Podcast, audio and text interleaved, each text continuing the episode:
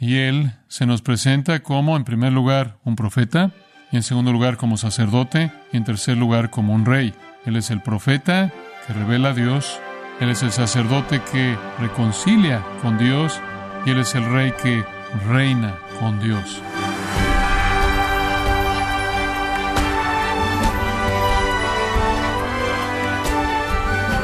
Estamos agradecidos por su tiempo y sintonía en gracia a vosotros con el pastor John MacArthur. El Nuevo Testamento se refiere a Jesús como el Hijo de Dios, Rey de Reyes y Mesías. Pero hay un nombre que particularmente se utiliza regularmente para referirse a Jesús, y es el Cristo. ¿Pero qué significa Cristo?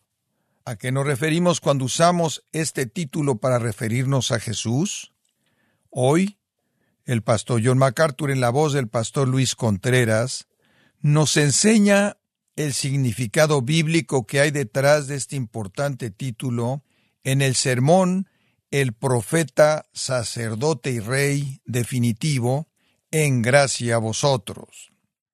Tome su Biblia y vaya a Lucas 2 por un momento y en particular versículos 10 y 11. Pero el ángel les dijo, no temáis, porque aquí os doy nuevas de gran gozo, que será para todo el pueblo, que os ha nacido hoy en la ciudad de David un Salvador, que es Cristo el Señor. Y después, claro, las huestes angelicales aparecen para declarar gloria a Dios en las alturas. Cuando pensamos en Navidad, siempre terminamos pensando en ángeles. En cierta manera, para la mayoría de la gente son actores secundarios en el elenco de Navidad. Aparecen en cierta manera en el borde de las tarjetas de Navidad. Son criaturas adorables, pero no parecen tener una función muy importante por lo menos no en la Navidad sentimental de la mayoría de la gente.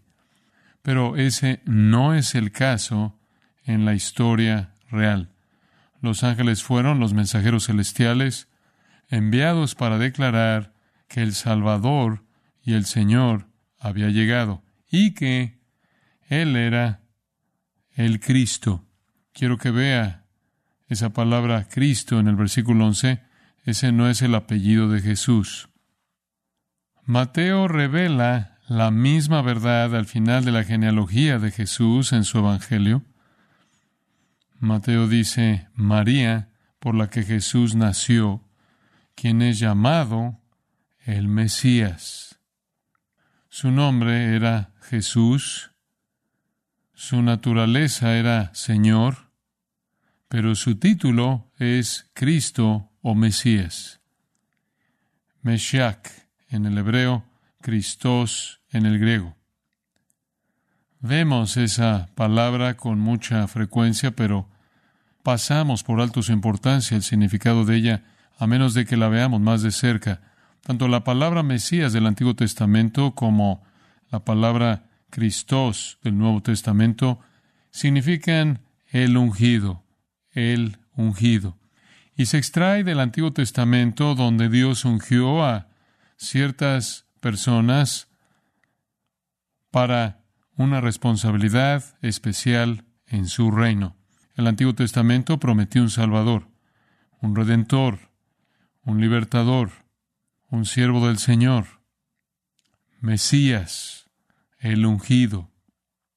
Cuando llega Cristo, ha llegado el ungido.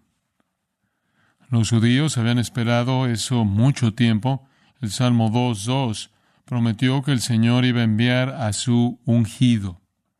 El Salmo 45.7 dice, has amado la justicia y aborrecido la maldad. Por tanto, te ungió Dios, el Dios tuyo, con óleo de alegría más que a tus compañeros, una profecía de la venida del Mesías.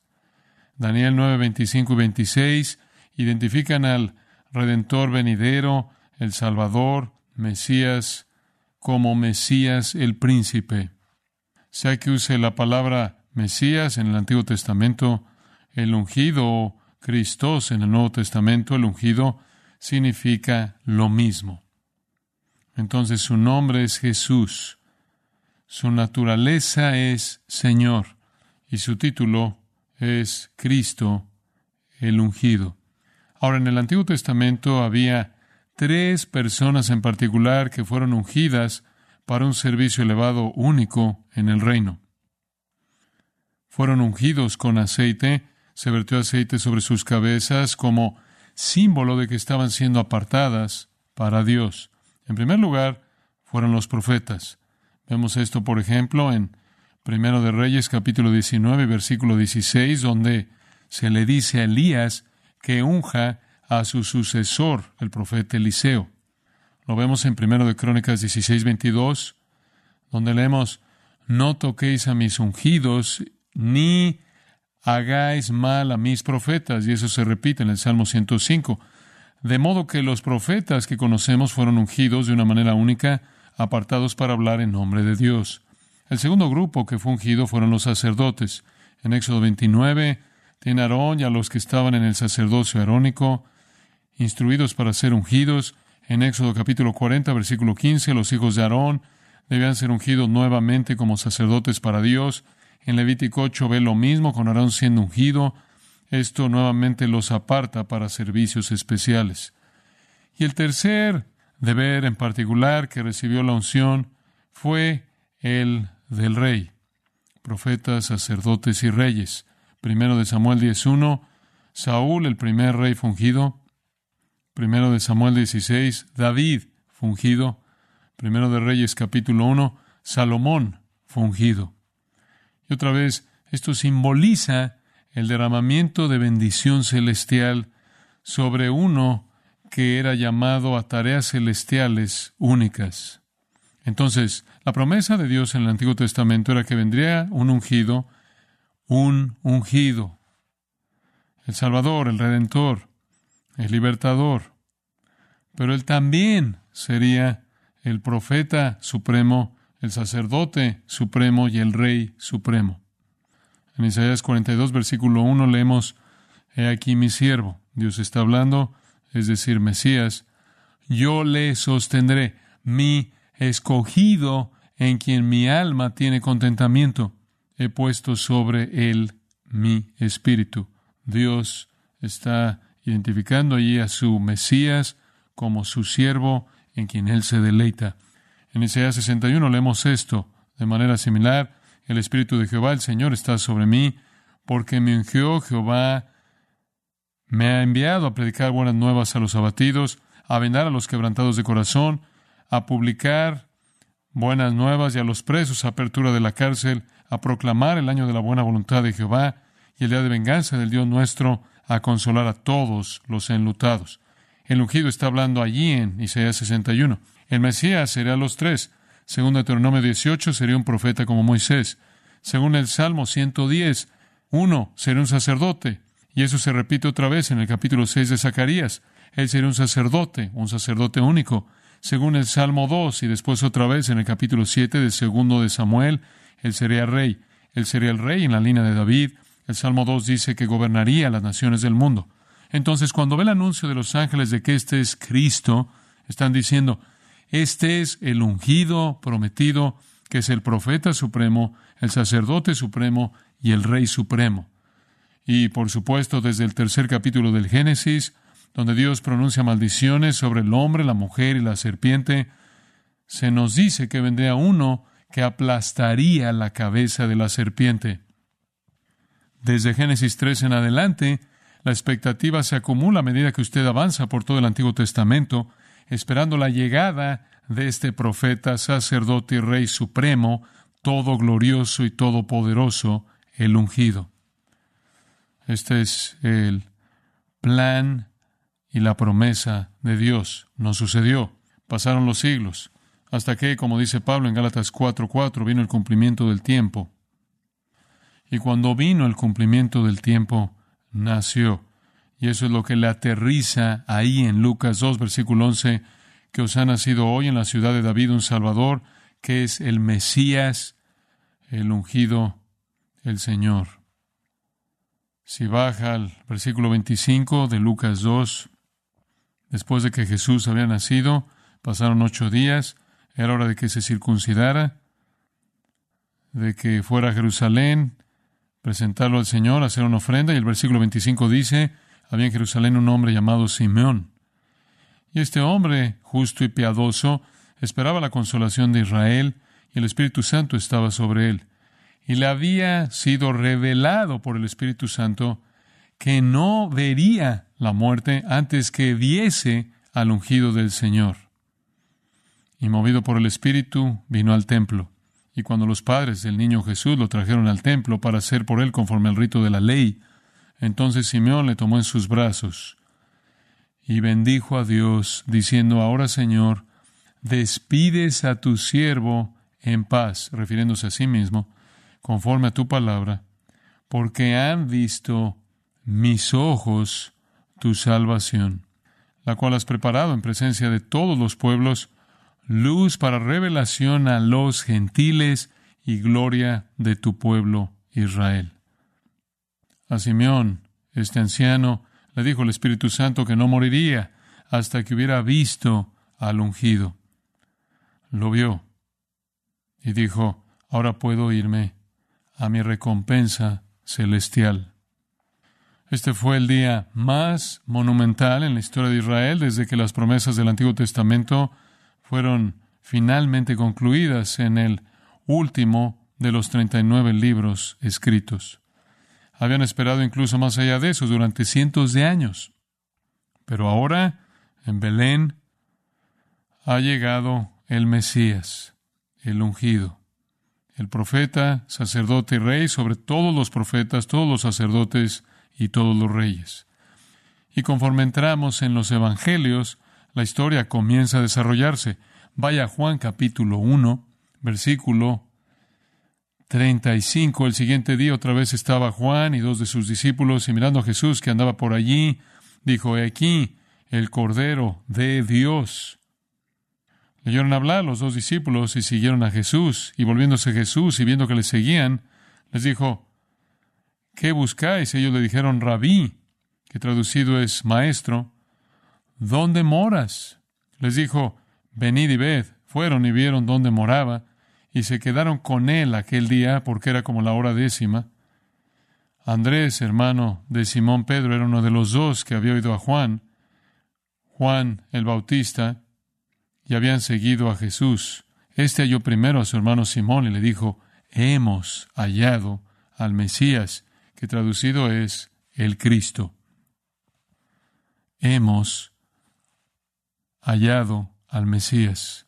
Los discípulos sabían que él era el Mesías prometido. Él mismo declaró eso, observe Lucas capítulo 4.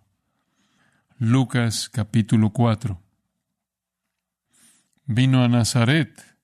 Abajo en el versículo 16, entró en la sinagoga, se puso de pie para leer, tomó el libro del profeta Isaías que le fue entregado, abrió el libro y encontró el lugar donde estaba escrito. El Espíritu del Señor está sobre mí, y eso es lo que acabamos de leer en Isaías 61, eso es lo que Jesús encontró y leyó, por cuanto me he ungido para dar buenas nuevas a los pobres, me ha enviado a pregonar libertad a los cautivos y vista a los ciegos, a poner en libertad a los oprimidos, a predicar el año agradable del Señor. Y enrollando el libro, lo dio al ministro y se sentó, y los ojos de todos en la sinagoga estaban fijos en él. Y comenzó a decirles, Hoy se ha cumplido esta escritura delante de vosotros.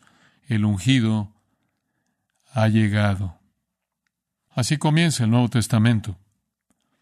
En el cuarto capítulo del Evangelio de Juan, leemos la conversación de Jesús con la mujer samaritana.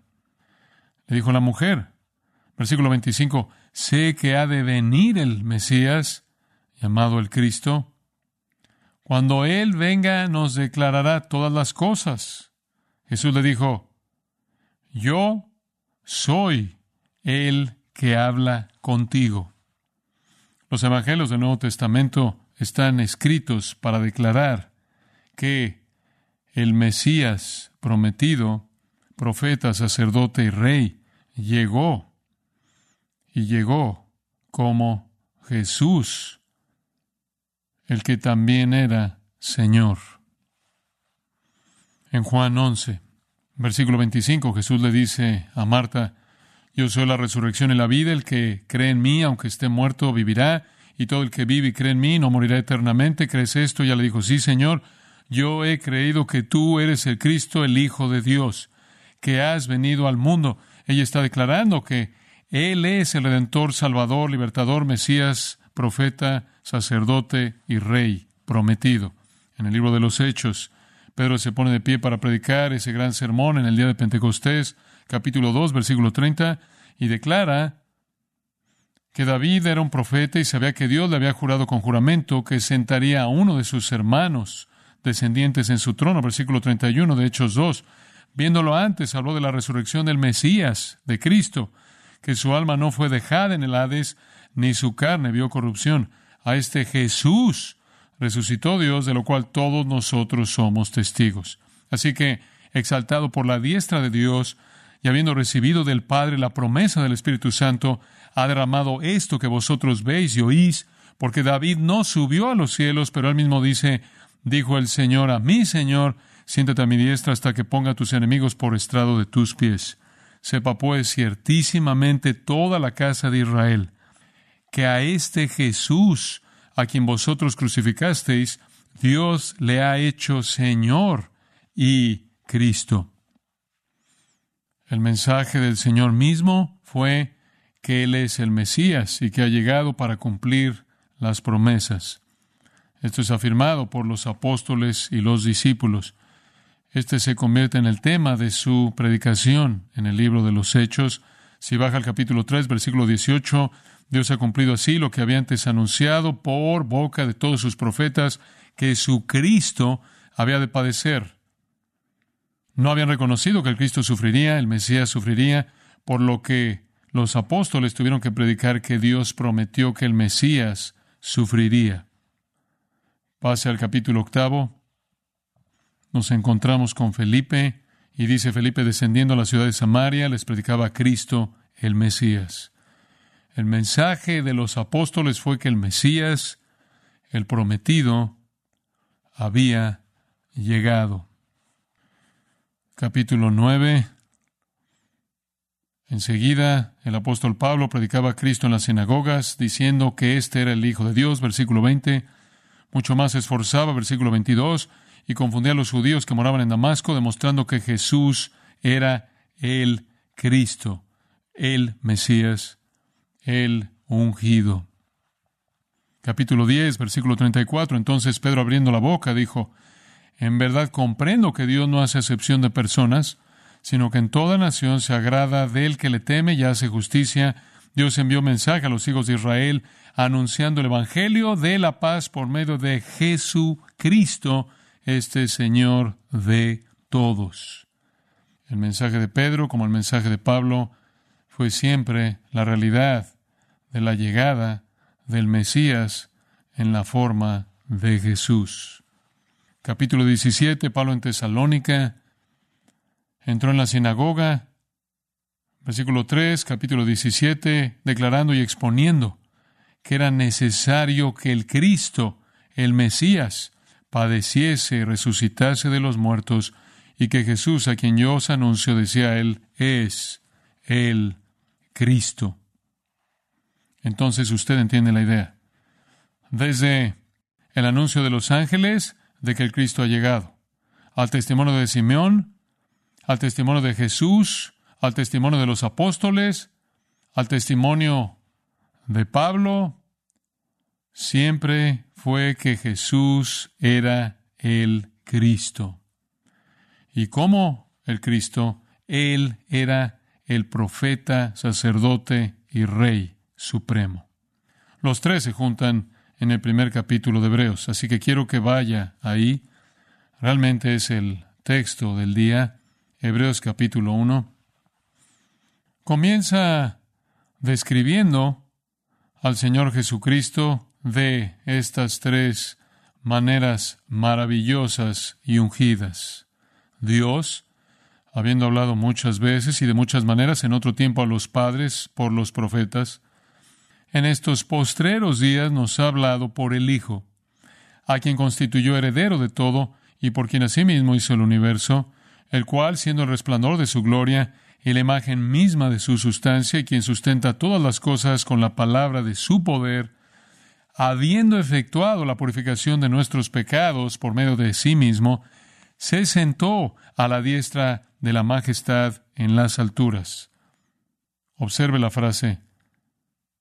Él fue, comenzando en el versículo 4, hecho tanto superior a los ángeles, superior a los ángeles que anuncian la llegada de Él. De hecho, Él es el rey de los ángeles.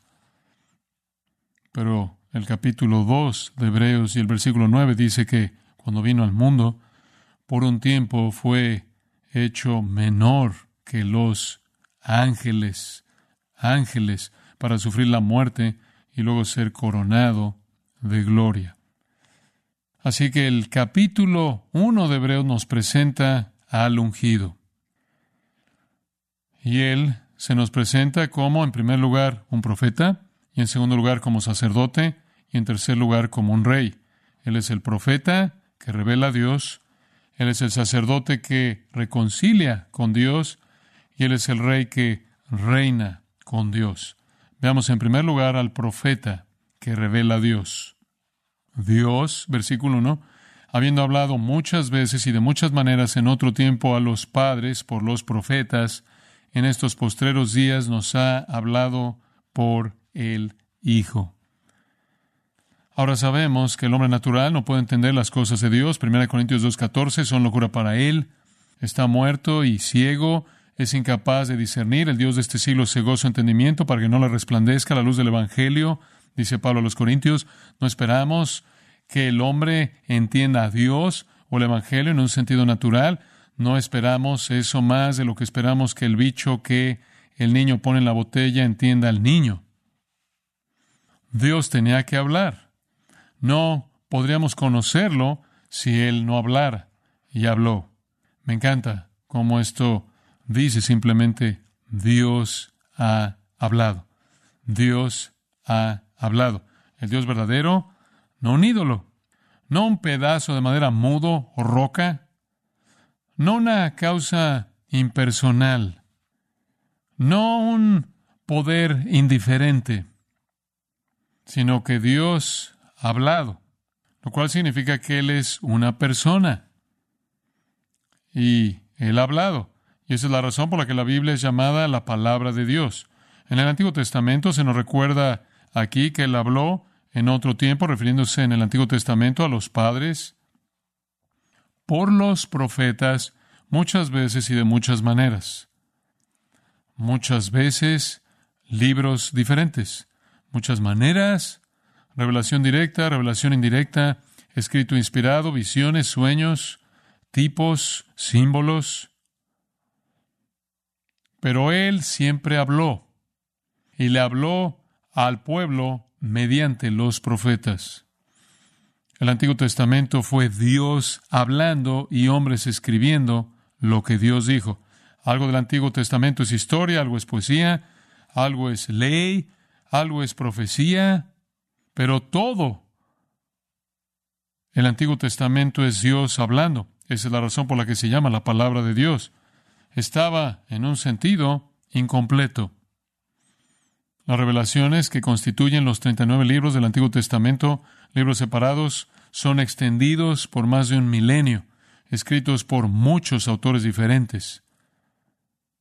Y fue progresivo. Estaba incompleto.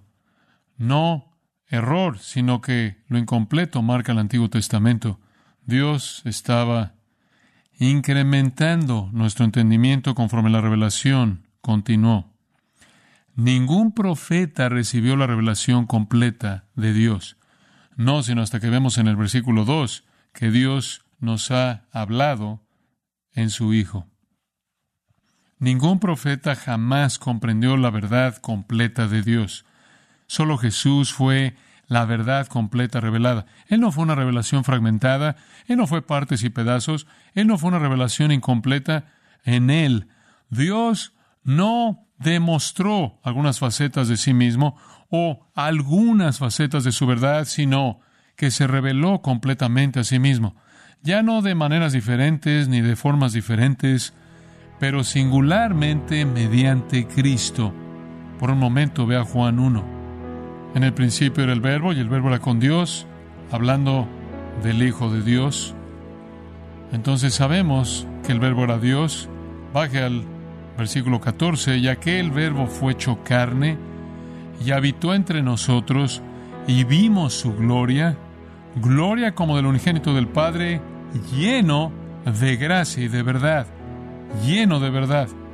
La verdad plena es revelada en él. Versículo 18. A Dios nadie le vio jamás. El unigénito Hijo que está en el seno del Padre, Él le ha dado a conocer. En Jesús Dios es revelado completamente.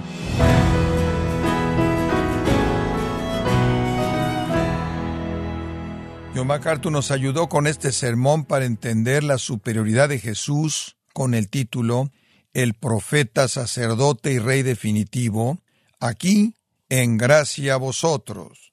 Estimado oyente, quiero recomendarle el libro Difícil de creer, en donde John MacArthur confronta al mundo actual por alterar el mensaje del Evangelio para condescender con los caprichos de una cultura que desea mensajes sin confrontación alguna, con respuestas simples, superficiales y también sin compromiso alguno. Adquiéralo en la página de gracia.org o en su librería cristiana más cercana. Y le recuerdo que puede escuchar, descargar este sermón, así como todos aquellos que he escuchado en días, semanas o meses anteriores, animándole a leer artículos relevantes en nuestra sección de blogs, ambos en gracia.org. Si tiene alguna pregunta o desea conocer más de nuestro ministerio, como son todos los libros del pastor John MacArthur en español o los sermones en CD que también usted puede adquirir, escríbanos y por favor mencione la estación de radio por medio de la cual usted nos escucha en gracia a vosotros. Es importante conocer no solo el país y ciudad de donde usted nos escucha, sino también la radio. Para quienes contactan nuestro ministerio por primera vez, pueden solicitar una copia del mensaje de promoción sin costo alguno, un mensaje por oyente únicamente. Si usted vive en los Estados Unidos o Puerto Rico, escríbanos a Gracia Vosotros, P.O. Box 4000, Panorama City, California 91412 o puede escribirnos a través del siguiente correo electrónico radio arroba Queremos agradecerle su tiempo y sintonía en nombre de John MacArthur y del personal de este organismo e invitarle para que nos acompañe en la próxima edición y así juntos continuar desatando la verdad de Dios un versículo a la vez, en gracia a vosotros.